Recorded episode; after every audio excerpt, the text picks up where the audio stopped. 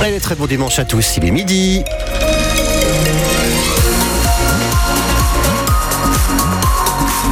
Midi, les infos avec Jean-Baptiste Marie, bonjour. Bonjour. Attention, si vous circulez actuellement, les routes sont rendues humides à cause de cette météo. Et oui, puisque le ciel est gris, il pleut en ce moment, mais ça devrait être plus sec dans l'après-midi, nous prédit Météo France. Comptez 11 à 14 degrés pour les températures.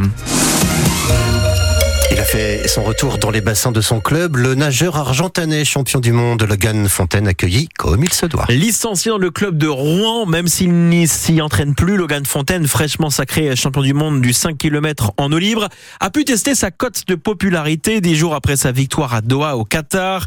Qualifié pour les prochains JO, celui qui s'entraîne désormais dans le sud de la France avec Philippe Lucas, l'ancien coach de l'Ormanodou, a été accueilli par plus de 200 personnes venues l'acclamer hier dans une piscine de Rouen, Lucie Madieu. À son arrivée, Logan Fontaine salue les jeunes licenciés. Un par un, il s'installe ensuite pour une séance dédicace. Tu t'appelles comment Balthazar. Balthazar? Avec un H et un Z. T-shirt, photo, planchant, mousse et bonnet de bain, chacun veut son autographe. Thomas, 11 ans, a réussi à s'approcher du champion du monde. Très ému parce que je rêvais de le rencontrer. Logan Fontaine, il représente tout dans le monde de la natation pour moi. C'est vraiment mon idole premier. Tout cet engouement étonne même Logan Fontaine. C'est impressionnant parce que avec ce qu'a organisé le club, il y a beaucoup de monde qui ont fait le déplacement et c'est vrai que ça fait du bien de se sentir soutenu. D'autant que la préparation est très intense. 10 entraînements par semaine, 80, 100 km. Un rythme à tenir comme ça encore 6 mois jusqu'au 9 août, date de l'épreuve du 10 km en eau libre des Jeux Olympiques de Paris.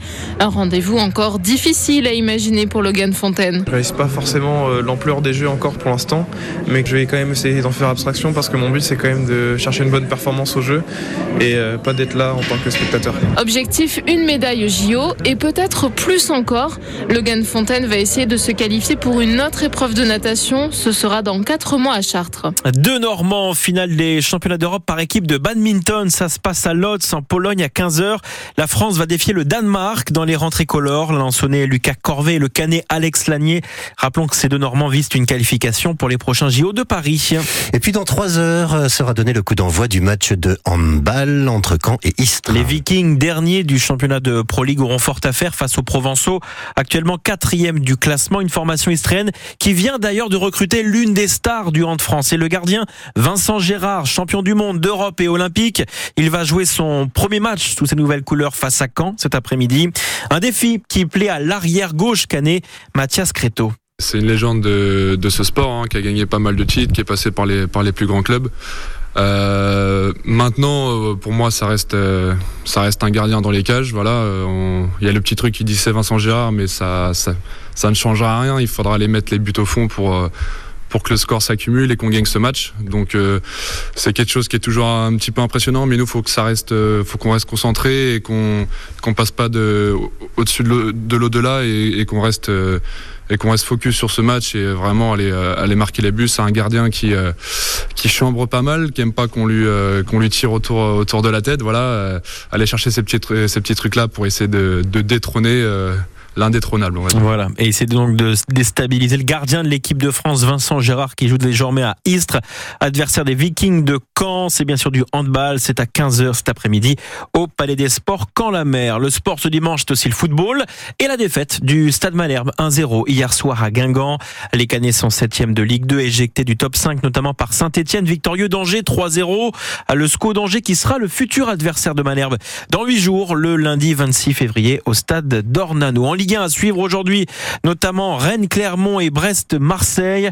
Le PSG, lui, s'est imposé 2-0 à Nantes hier soir avec un but de Mbappé sur penalty. Arraché pendant des années, les haies bocagères poussent à nouveau en Normandie. Oui, cela a été un symbole de l'agriculture productiviste, mais désormais on constate un retour en arrière, un retour au bienfait des haies pour la biodiversité, pour la qualité des cultures. Dans le Calvados, au sud-ouest de Caen, la communauté de communes Pré-Bocage Intercom replante des haies avec l'aide de citoyens. Ils étaient une vingtaine hier à Seline, près d'Onnay-sur-Odon, mobilisés chez un agriculteur. Bruno Delamare est vice-président de l'intercommunalité Prébocage en charge de l'environnement. On a lancé ce programme de plantation depuis 2021. On a commencé euh, timidement avec 7 km, mais depuis euh, quelques années, euh, les kilomètres s'allongent. Cette année, on va planter à peu près 24 km. Il y a plusieurs besoins de, de replanter des haies parce qu'on les a tellement arrachés depuis de nombreuses années. C'est très utile pour la biodiversité.